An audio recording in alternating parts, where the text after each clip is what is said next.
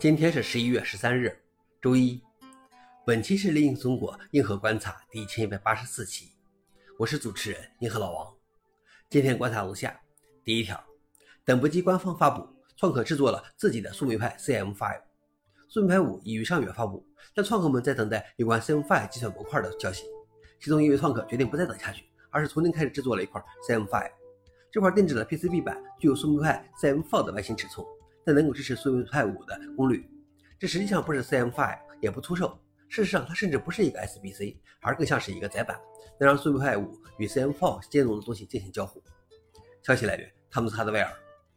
老王点评：创客们总是自己动手，丰衣足食。第二条是十万块闲置的挖矿 GPU 被出租给人工智能负载。加密货币热潮崩溃后，许多加密货币赌场都留下了大量闲置的 GPU，一些公司设法为他们的 GPU 找到了其他用途。IONET 就开发了一个分布式网络，目前已经汇集了超过十万块 GPU，并将它们用于人工智能应用。该公司还使用 Solana 区块链技术管理其网络内的微交易，并向 GPU 计算提供商付款。消息来源：汤姆斯哈德威尔。老王点评：GPU 卡就是生产力，不能挖矿还能挖 AI。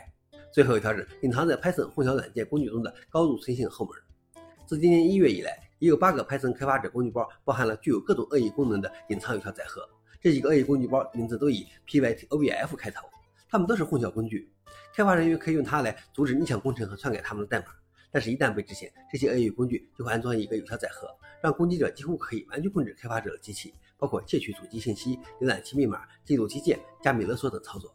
这些恶意工具已被 Python 程序员们安装了数千次。消息来源：阿斯泰克尼卡。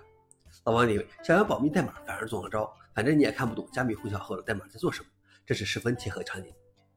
以上就是今天的硬核观察。想了解视频的详情，请访问随后链接。谢谢大家，我们明天见。